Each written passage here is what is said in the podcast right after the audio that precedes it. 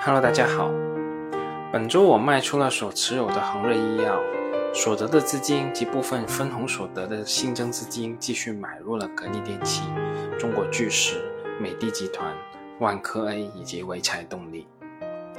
那在本周，我收到了格力电器和万科 A 的分红，虽然赶不上某些大户动辄数十万的分红款，但突然增加好几万的胜利军，我心情还是非常愉悦的。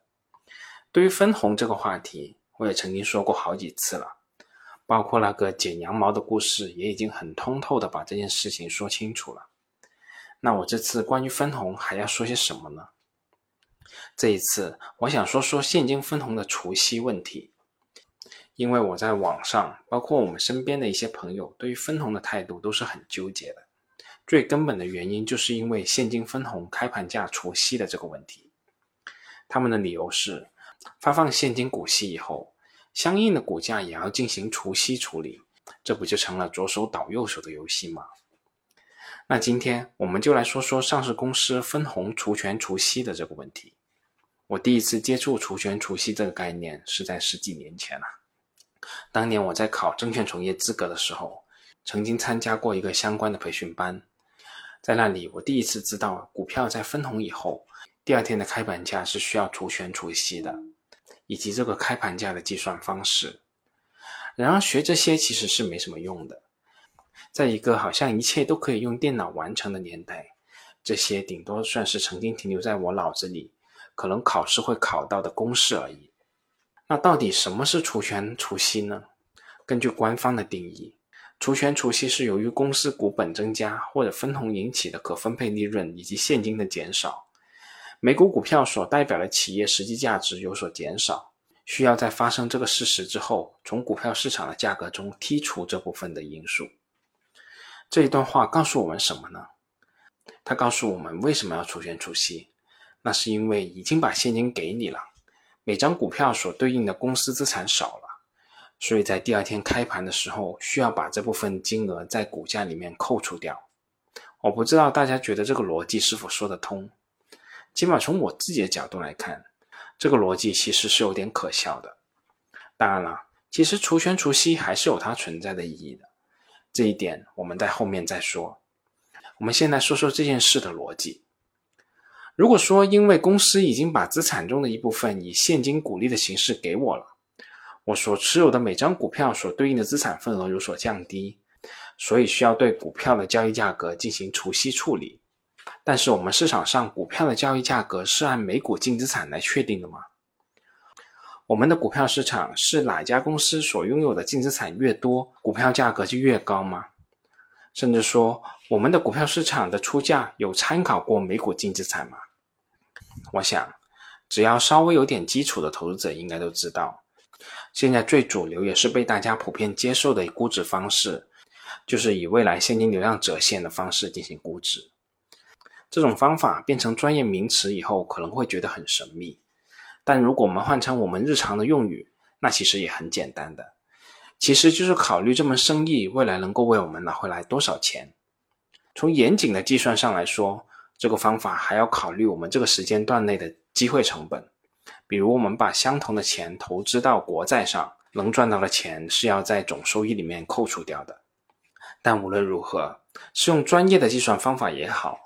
用我们普通的思考方式也罢，这门生意到底值多少钱？考虑的都是未来能够赚回来的钱。你这家店里原来的那些桌椅板凳，不是说不值钱，那肯定不是主要考虑的因素。这个问题，我们举一个很简单的例子就很清楚了。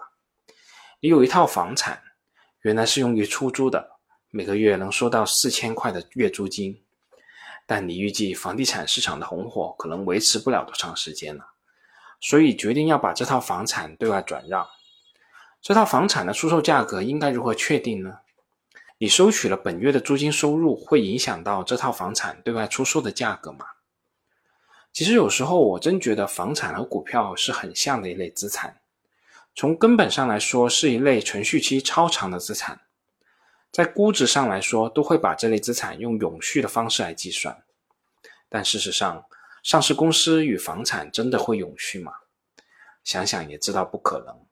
公司会倒闭，房产会凋零，哪有永续的东西呢？这里说到的就是另外一个话题了，我们暂且打住，以后再说。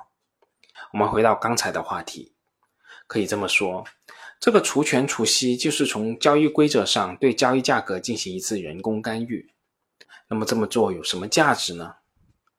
我个人理解，这项交易安排一者是为了使分红之后上市公司的股票走势更具有可比性，但更重要的原因是通过交易规则。避免上市公司的股价在分红相关的股权登记日和实际到账日之间出现大幅度的波动，也就是说，通过交易规则上的安排，使得这段期间内的投资者，无论是长期持有获取公司的现金分红，还是在分红前提前卖出股票，又或者说在分红前买入，在分红后卖出，所得的结果大体是一样的，避免出现与分红相关的套利空间。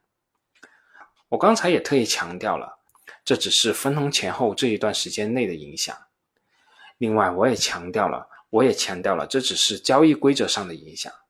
还有一项影响，那就是在税收上。根据我们国家现行的税收法规的规定，持股不超过一个月的要缴纳百分之二十的个人所得税；持股超一个月不超一年的需要缴纳百分之十的个人所得税，超过一年则是免税。在这一项政策的影响下，对于上市公司分红的套利，其实只有负向的空间了。这也是很多人说分红没有意义的其中一个最主要的原因。但其实这些对我本人的投资而言，基本上没有影响，既不影响所投资企业的价值，也不影响我的投资决策。只要在每年收获的季节收到一笔资金，我可以选择把这笔钱继续买入原股票。也可以把它买入其他的股票，甚至我把它花掉，这都是我自己的一个选择。我喜欢这样一种方式。至于说到上市公司如果不把钱分掉，把它投入继续再生产，只要能够维持原来的经营效率，可以创造出更高的效益，就此推导出上市公司分红是没有价值的，这个问题就不是我们今天的讨论范围内了。但我可以简单说一句。你认为，对于喜事糖果这类型的生意，如果巴老没有办法直接动用公司的资金，他会要求喜事糖果把所赚得的资金继续投入再生产呢，还是要求把它分给股东呢？好了，本周我们就这么多，我们下次再见吧。